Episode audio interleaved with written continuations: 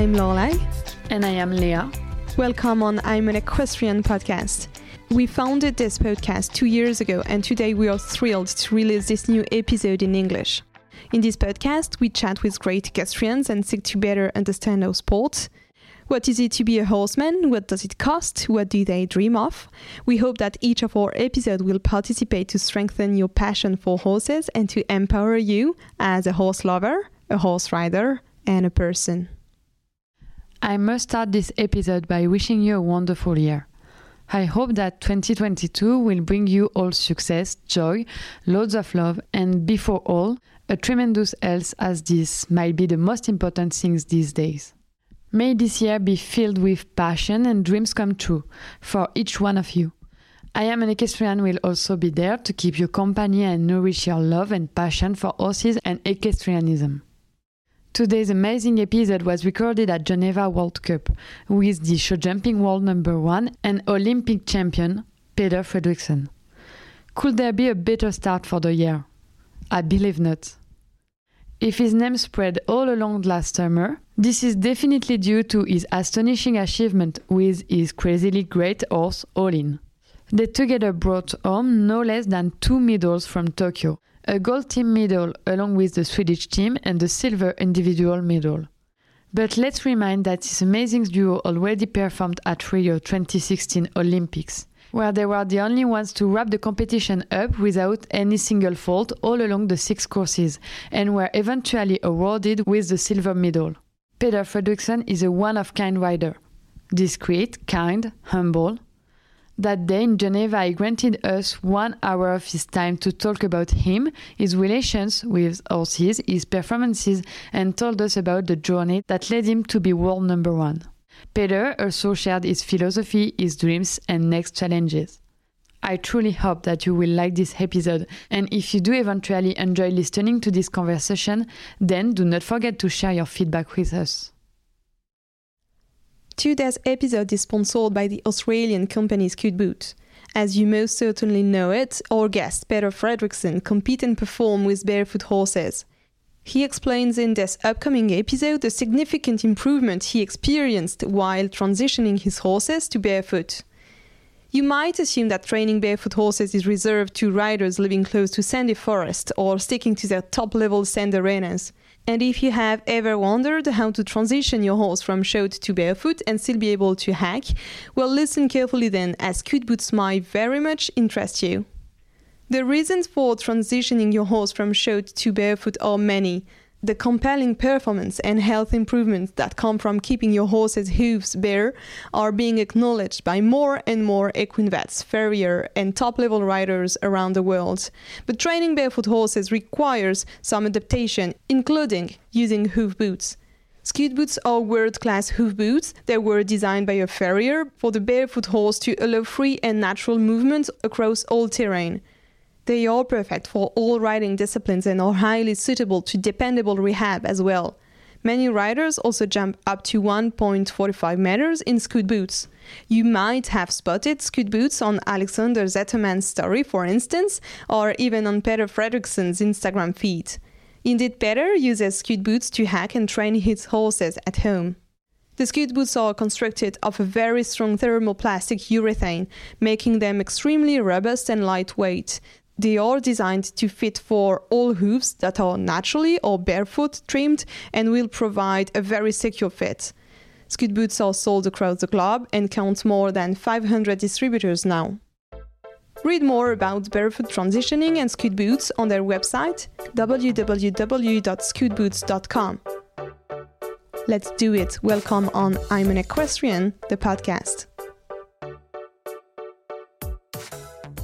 Hello, Peder.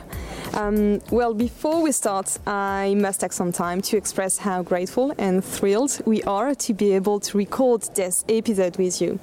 And to contextualize, I contacted you on WhatsApp and you replied within less than five minutes and told me that our media looked great and that you would be pleased to meet us here in Geneva.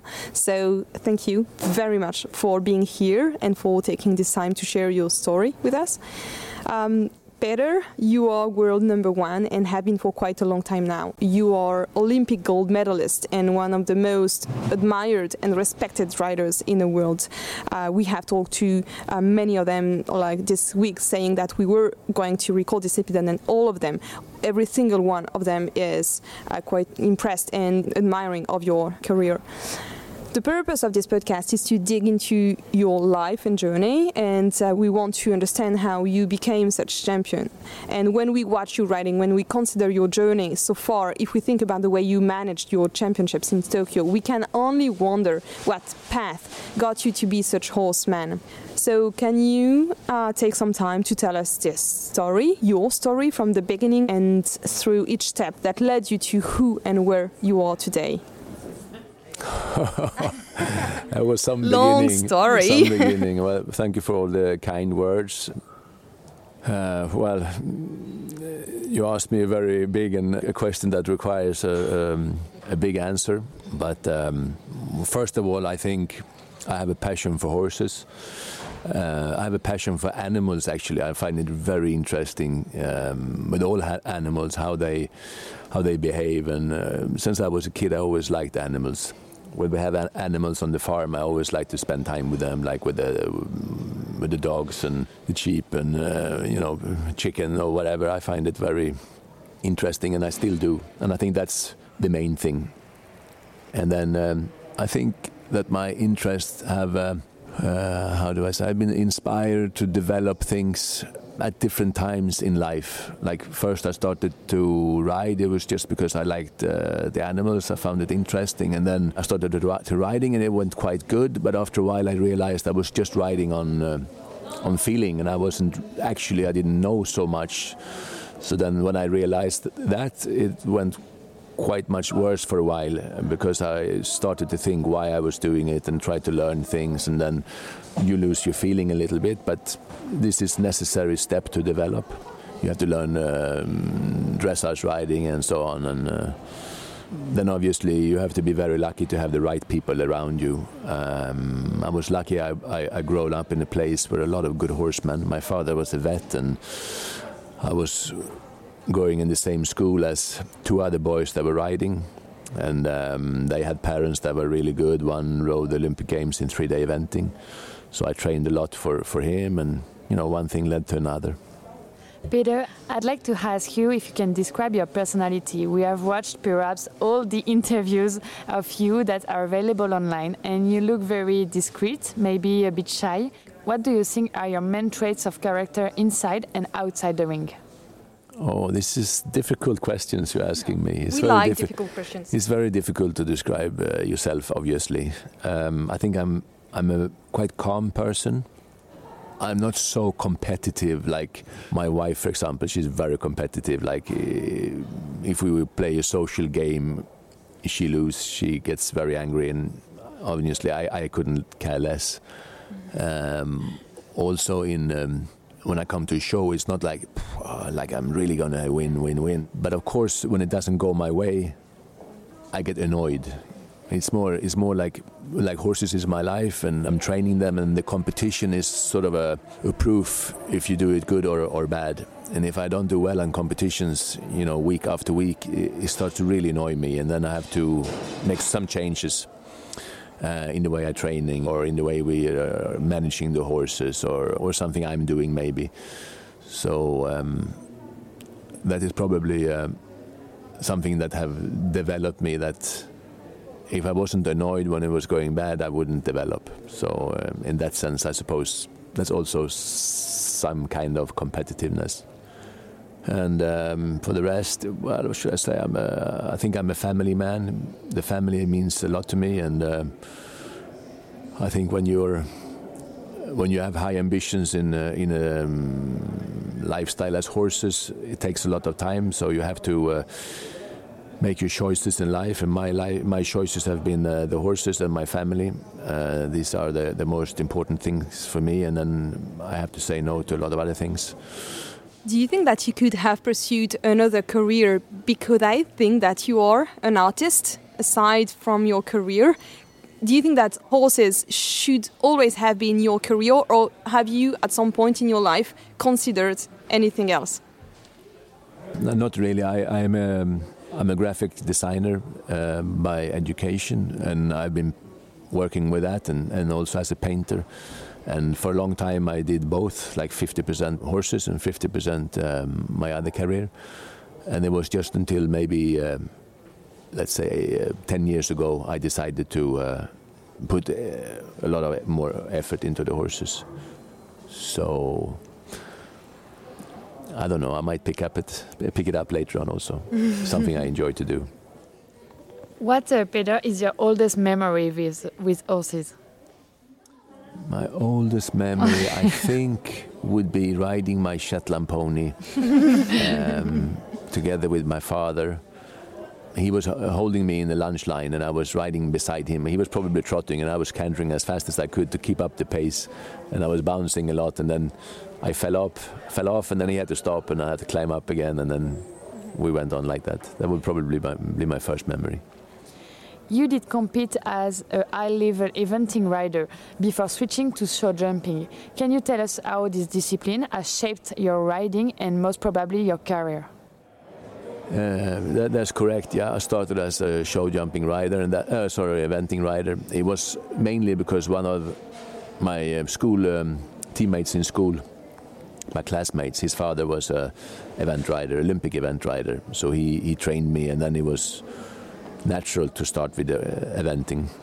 And uh, I, to be honest, I think it's a very good start for, for any horse person.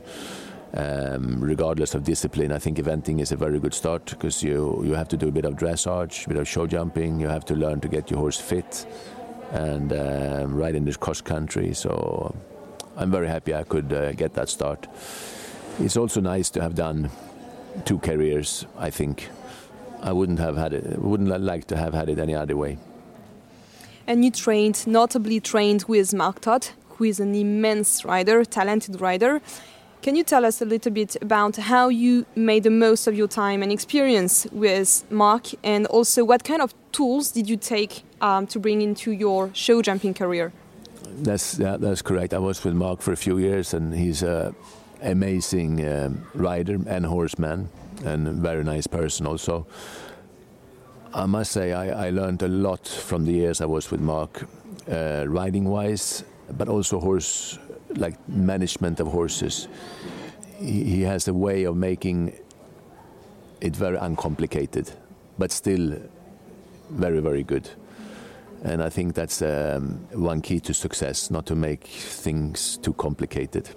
And um, he had a good. Uh, very good management. I think that his horses, um, you know, turned them out in the field together and make sure they were healthy and doing well, and always treated the horses really well. No, I'm, I'm very grateful to have um, spent the years with him and, and, and learned from him. Is this where you took inspiration to build the system you have now? Yes, I think probably if I should mention one other the person that that meant uh, a lot to me in my career, I would for sure mean uh, name Mark Todd. He had, uh, I, I, picked up a, a, lot of things there. Peder, can you tell us how those two disciplines work in your country, in Sweden? Are there any converging paths between the two of them? More generally, do you think that show jumping should at some point take inspiration from the eventing world and vice versa? I think for sure you should always keep an open mind, and I think um, I think show jumping is getting quicker and quicker. So uh, I think actually in show jumping, I think we should look at uh, for sure eventing, but also towards racing. Because now, for example, at the Olympic Games in the jump off, we go at high speed. It's very small margins. So um, I think in the future, like things like they have already had for a long time in in, in racing, like lightweight lightweight equipment and these things, um, have the horses fit, and uh, it's going to come also more and more into show jumping. Um, but it's a good question. I think it's very important to be open-minded and try to learn from the best in each discipline.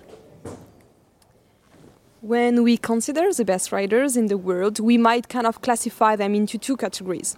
There are some riders that look like they enter the arena to win, like every single class. You know, when they get into the arena, they just want to win. And we can take as an example Kent Farrington, I think. And on the other side, some riders seems to be more driving and leading one horse toward a specific goal. And like a single class suddenly becomes just one step towards the goal. And I like to think that you belong to this last category. And um, I think that Pedro Veniss, we just talked with him, you know, earlier, thinks the same. So do you agree with us?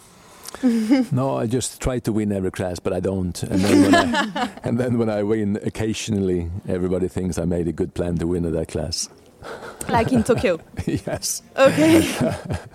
no, no, but obviously you have to choose your you have to choose your classes a bit. But I think Kent Farrington also does that.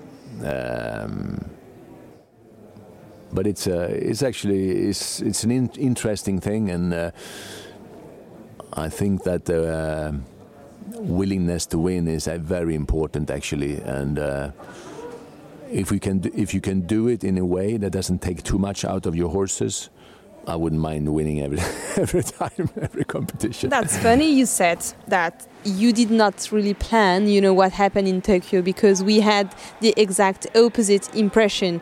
Um, when we watched you riding, we had the feeling that you had prepared and planned the whole step. Was it the case, or? Yeah, in this in this case, it was actually. Uh, in this case, because All In he was out for a long time, yeah. and I tried to get him back, and I I knew we had Olympic Games, and I had a few horses um, on the line that could be possible, and All In was one of them. So with him, it was totally like that. The only goal for him last year was the Olympic Games. So all the shows coming up uh, was only preparation for the Olympic Games, and uh, that was the plan. But you know, with horses, you can have plans, but very rarely they follow out just the way you planned.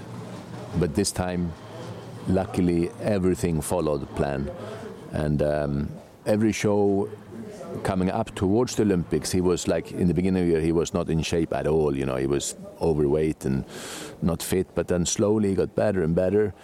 And even at the last show, I felt he was not really there, but I hoped, you know, in a few weeks he would be. And when he stepped up the plane in, in, in, in Tokyo, he just reached the peak. So, so I was, I was you know, I had a plan, but in a way I was lucky that everything worked out my way. And then it was just unbelievable the way he could perform there at his age uh, one more time. I was so, uh, you know, amazed by that little horse. He's a, he's a, he's a real star. That was amazing. Mm. I was also really, really surprised actually that he he could do it. I, I couldn't have expected that he would go that well again. About Tokyo, we all know the eventual result. You won the silver individual medal and the gold team medal. All riders in the world agree on one point those medals were so well deserved, and that might be the best news about this Olympics. But if we look at what happened for the other riders, other nations, and throughout the world competition, sport was tough. Can you tell us about the way you felt and experienced this competition? And well, this will bring us to talk about the new format that was implemented in Tokyo. Um, well, it was um, it was a new format for us all, and um, we knew this was going to be in uh, in Tokyo, and um, we were a bit suspicious when it came out, but we also realized that if if we're going to be able to um, compete at these Olympic Games uh, successfully, uh, we as a team we have to accept the way it is, and um, instead of putting energy into uh, complaining about this system, we have to try to be as well prepared as possible. Uh, meaning, uh, we have to um, mentally be prepared for the changes it will be, and uh, also we have to really know all the rules, so we're not going there and we're not really know what's going to happen and so on. Like we have to be really well prepared, and I, I think our chef d'equipe and our, we as a whole team, we, we went there with a very positive energy that we were going to try to win a gold medal. So um, that was a really good feeling to coming in, in a positive mood to, to, to the Olympics.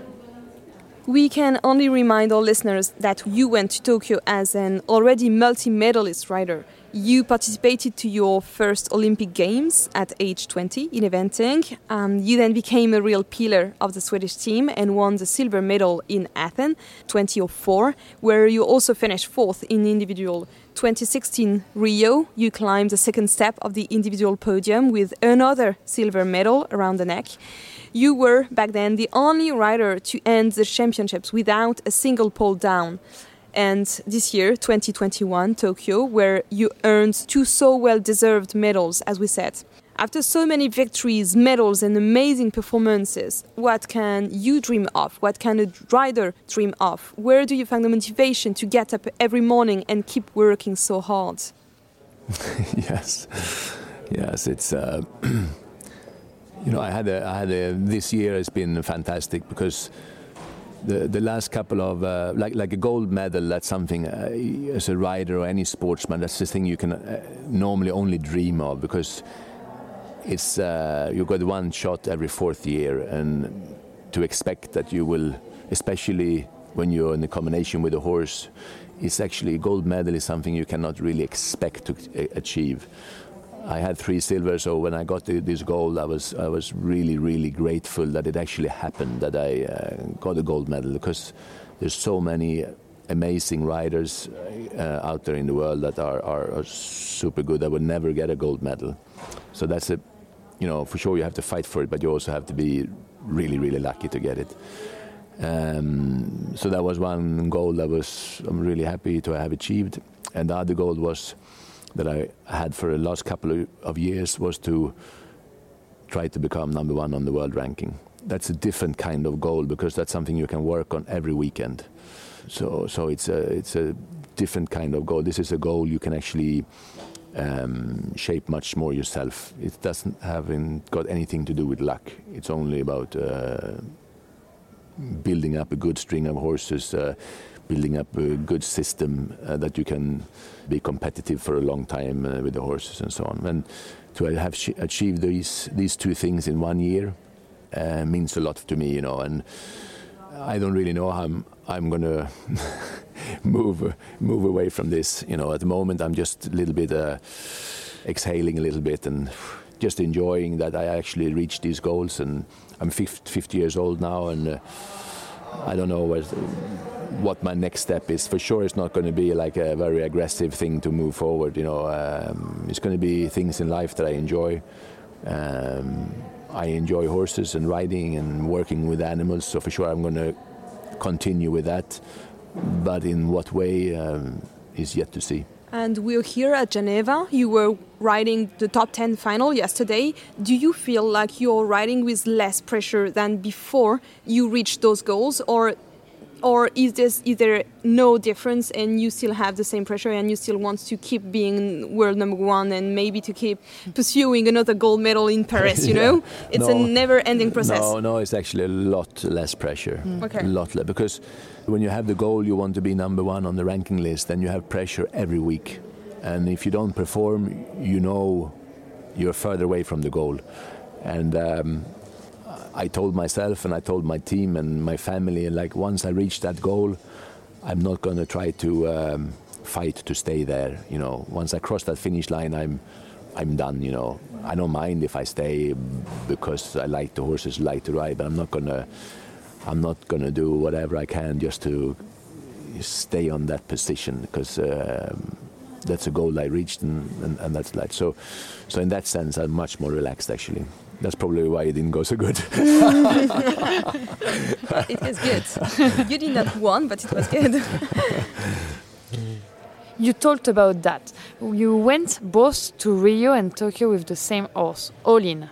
We know how difficult it is to get to train, preserve, and bring horse to one single major competition but managing to keep this horse at his best level for so long, so many years, through so many competitions, that is something both unusual and remarkable.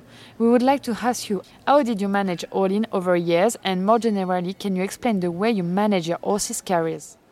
Yeah, I think that's um, that's a very, very good uh, and important question you're asking because. Uh, that is uh, also, I think, why I managed because I had for a few years I had a, I had a goal to become number one on the ranking list, but I never managed because I went up and then uh, I was close, and then my horses were injured and I had to take a break. And some points, um, all horses were injured actually. At some points, a few and so on. But the last one and a half year, two years, I. Um, I, I was lucky to have all my horses going, no lame horses. And that makes a big difference for the management from from all the horses because if you have enough horses and they're all sound you can give them the breaks they need and you can make a good plan and you can you, you can manage in a, in a successful way. To be honest i think there's a few things i uh, i have done that I've changed. I don't. It's, it's, very difficult to say exactly what is what with horses, why, and so on, because there's so many factors. But the only things I have changed, because I have the same food, I have the same tracks, I have the same management at home.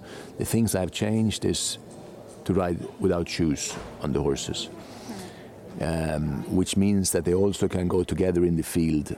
And um, I do believe that that's the only thing I have changed. And after I changed that, the horses are much more comfortable and sounder and um, I don't know what else it should be actually, but. Uh, that actually was one of the questions we wanted to ask and we planned to ask you and maybe I, will just jump into this topic so riding barefoot horses has become more popular and i wanted to know as the first question was it part of a process of you trying to get closer to your horse's natural state or was it an attempt to be more competitive you know at first yeah yeah it's a like I've been like I'm 50 now. I've been riding my whole life, and up until a couple of years ago, I would never have imagined that taking off the shoe on any horse, you know, because this is just not what you do, and this is not the way I'm grown up.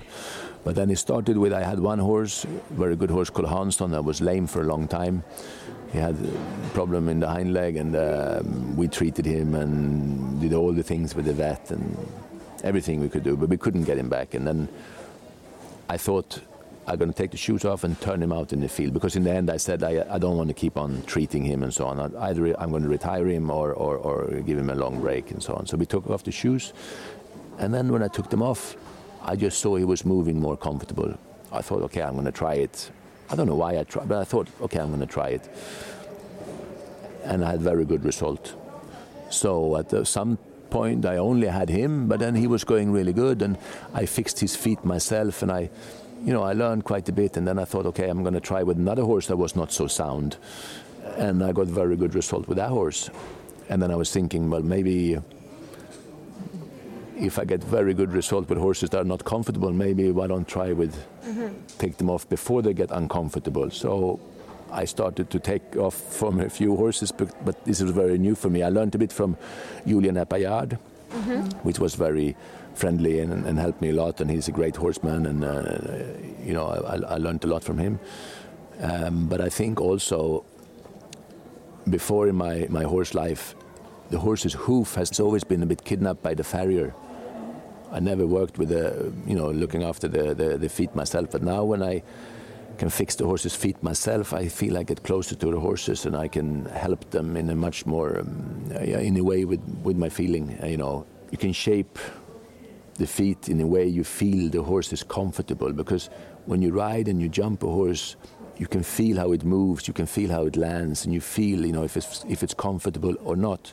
I think as a farrier they're very good on the on shoeing uh, but they don't ride the horses and they don't jump them and they don't you know so when i can do my horse's feet myself i can also feel um, the result straight away I can feel, you know, if this good or bad or what do I need to do. And then in that way you can learn a lot. You know, it's, it's, it's, it's, it's good for the management of the horses. I, that's, that's my opinion. The partner of our episode is actually one of your partners, Scoot Boot. Can you tell us about these products and how they happen to help you in your daily work? Yes, because uh, like when you take off the shoes uh, from the horses, it's it's um, it's good for the soundness and like on the fiber sand you don't really need any shoes because it's very soft and I must say the horses are very comfortable jumping on that. But if you want to go out hacking or you want to maybe turn the horses out in a in a field with some stones and so on, then you need to have protection from the hoofs. And uh, then I use scoot boots uh, to protect the, the hoofs in between uh, the shows and so on. Here's some words your brother, Jens, um, expressed about you in an article in the French magazine Grand Prix. So I'll quote um, Peder is a true horseman, but before or never is he conservative, and that is quite rare in this industry. He does use traditional techniques and knowledge, but he always keeps moving forward. He has this capacity of being willing to try new stuff. People often consider new things in a negative way because they are afraid of trying, but Peder, instead of talking about it, he will try. He ain't scared, and that is one of his best quality. What do you think about that? That's 100% right. I love to try new things. And this, is this how you thought about um, taking off, you know, uh, the shoes and everything? Sure, sure. You have to try because there's so many people um, I've spoken to, and they said, "No, I don't like the barefoot. I, you know, I don't like it." And then uh, you ask them if they tried. No, they haven't tried it, but they don't like it. And that's, in my opinion, you can't say you like something or you don't like it if if you never tried it. I'm all for trying things. And if it doesn't work, you can always go back. But in my opinion, that's the way to move forward. Try things. If it works, you keep it. If it doesn't work, you go back. And that's, um, uh, in my opinion, that's the way forward. But, you know, I think it's uh, what kind of personality you are. We were often told in our episodes that the Olympics are a competition like no other that this championship is so spectacular, so competitive, and quite unique. Do you agree with such statement? Can you share your feeling? Yes, of course. I think uh, I think the Olympics is um, the most important show we have um, because if you win the European Championship or you win the, the, the World Championship, it means a lot. But it's mainly horse people that follow it. If you win the Olympic Games, your whole nation will follow you or the whole world will follow you. So it's a, it's a huge impact. And knowing that, uh, the pressure is on. And you only get one chance every fourth year. So in your career, you don't have many chances to achieve these uh, moments. So for sure, the pressure is on. But in my opinion, that's when the sport is good, when the pressure is on. If you don't like that, there's all sorts of levels uh, you can compete on with less pressure. So, I'm going to talk about something that's funny. We were told yesterday that when you walk the course, you have a piece of paper and you take notes. Is that right? Yes. And I also had watched a video of you um, where we can see you taking quite a long time to visualize the track before riding a class. Can you tell us a little bit about the process of your mental preparation to these performances? How do you work and what do you write on this paper? yeah, exactly. Yeah, it was now. It, now it goes easier. In the beginning, when I was new in the sport, I had a lot of um, people commentating it because it looks funny, but it's my way of doing it. And uh, when you're world number one, it's easier to get, get away with it. but uh, for me, the, the mental preparation is very important when you're going to ride a class. And what I do is, before I walk the course, I always try to find the course plan, and I learn the course in my memory. You know how uh, in which order the fences go. So I know I know the course and I know the jump off. And then when I walk the course, I take notes how many meters it is in between each fence and how many strides I'm going to ride it and in what way I'm going to ride it. If it's forward or backwards, or if I should keep an outside line or an inside line.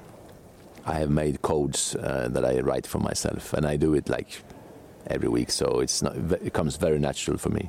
And then um, I put it away and I write also the maximum time and all the details uh, I need to know to be well prepared. I write down on one piece of paper, like the starting list, how many I have before me, and um, you know all the things I need to know I have on this piece of paper.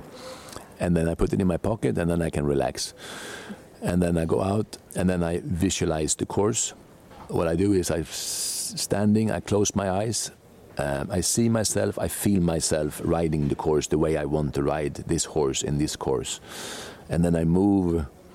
If I'm going to turn to the right, I move to the right. If I'm going to turn to the left, I turn to the left. So anybody watching me looks really, really stupid. I've seen it also. And, you know, in the beginning I was walking away so nobody could film me and so on. But now, uh, fuck it, I, I do it whatever I stand because I, I don't care. Uh, but it looks funny anyway. But for me, it's a, it's a very good way because then I get, I get the feeling.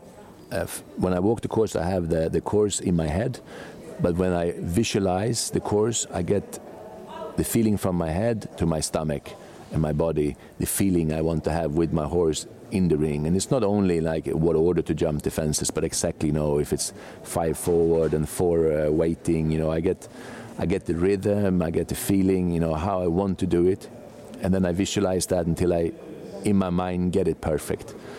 So then I'm, when I'm finished, it feels like I already done the course a few times, and then I get on my horse I warm up, and when I have uh, two riders left to go, I jump off. I do it one more time, get on, jump one vertical, and go in the ring. And that way, I, you know, I do that every single class, and that makes me. Um, I feel I'm well prepared to go in the ring. That puts me in the right state of mind. Can we look at one paper sometimes? You have Oh, one? yes. yeah, you do? Wow. Yeah, I have it here, yeah. So here you go.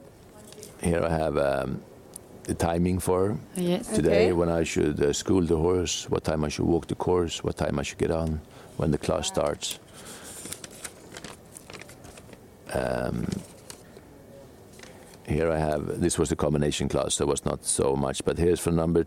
This is from fence number two to fence number three. Is 32 meters. I'm going to ride that on uh, seven outside. Okay. So I'm going to keep the outside line on seven strides. And here is from fence number seven to fence number eight. It's 22 and a half meters. They're going to be five short strides. This is the jump off. This is all the courses, and this is how many strides I'm going to do in between. Incredible. I love it. So this is just the way for me because, and this is because I'm quite unorganized normally. So this is the way I've, I, I, I managed to be a bit more organized. I don't know if it was you, Peder, but on your Instagram page a couple of days ago, you wrote, Nothing makes me prouder than sharing the annual award for the most significant Swedish sports achievement of the year with Malin Baryard and Henrik von Eckermann. And this made me wonder do you consider yourself as a true team rider, team player? I am asking that question because we met the French eventing rider, Karim Laghouag, a couple of weeks ago, and Karim told us that he actually is way better as a team rider than as an individual one. Can you relate to that? Yeah, we have a we have a great team. I must say we have. We're lucky that we have a very very good team spirit in the Swedish team. Ever since I went over from eventing to show jumping, I came in. It was basically the same team because Malin and I we won uh, the silver medal in Athens together. And uh, Henrik, he was uh, I known him my whole life, um, and uh, also our chef d'equipe and so on. We are a very very strong team uh, with with I think I couldn't have better teammates, and uh, that makes of course uh, very enjoyable to ride team team competitions. But I also think that uh, one reason that we are why we are such a good uh, team together is that we also let every team member be um, individual. We don't try to be different when we ride in a team than when we ride individual. So let's say uh, when we're walking the course, it's not that we have to do everything together. We know that we're there for each other. If somebody needs help, it's just to ask, then you know you're going to get the help. But we're not running around trying to help each other and, and, and taking energy. You know what I mean? So. So, uh, and I think that's that's really good team spirit when you trust each other so much that you don't have to show it. You know, you know you're there for each other, and uh, you can relax, and you know you stand up for each other. Um, but you don't need to. You don't need to. How should I say? Um, make an effort to build the team, special team thing. You know, you know it's just there anyway. I understand. Okay. We are almost finished. I have one question and then the last one, which is very easy. Uh, but my question was Are you aware of the fact that you embody so many values and um, the horsemanship? Like all riders we have been able to talk to, like Pedro just before, but even other writers uh, we met, both yesterday, we talked about you and we said that we were going to record this episode. And every one of them say that you are such an inspiration and you are leading the way, you know, towards a better sport and towards a cleaner sport and everything. Are you aware of that and are you proud of that? no, I'm not aware of it at all. You know, I, I, feel really, really proud and happy when you say it. You know, it's most certainly it's nothing I I am aware of. Um, I, you know, I'm uh, really really grateful for those words. Yeah. And the, the last question? Yeah. The last question. now that you got all the titles a sportsman can dream of, what are your next goals and challenges? Good question. I'm just going to finish this year, you know, try to uh, enjoy and be happy um, because that's something I haven't really done before because I always been on a journey, try to be number one on the ranking and try to win a gold medal. Now, this year I've actually achieved it, so I, I, am going to take the luxury to. Uh, to enjoy a bit and, and, and to relax a little bit and probably I'm going to have terrible results from now on. well, thanks a million. Better. Really, it was an honor. Thank we you take, very much. We take it in Swedish next time. Thank you very much. Thank you.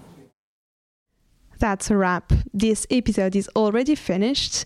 If you did like it, if you enjoyed listening to this conversation, do not forget to come share your feeling and feedback and thoughts about it with us on Instagram. Send us a private message or share five stars on Apple Podcast. This will help us a lot. Also, as you know it, or as you have heard it, we are French and our podcast is initially French. So if you want to help us, share and send the link to all your English speaking equestrian friends.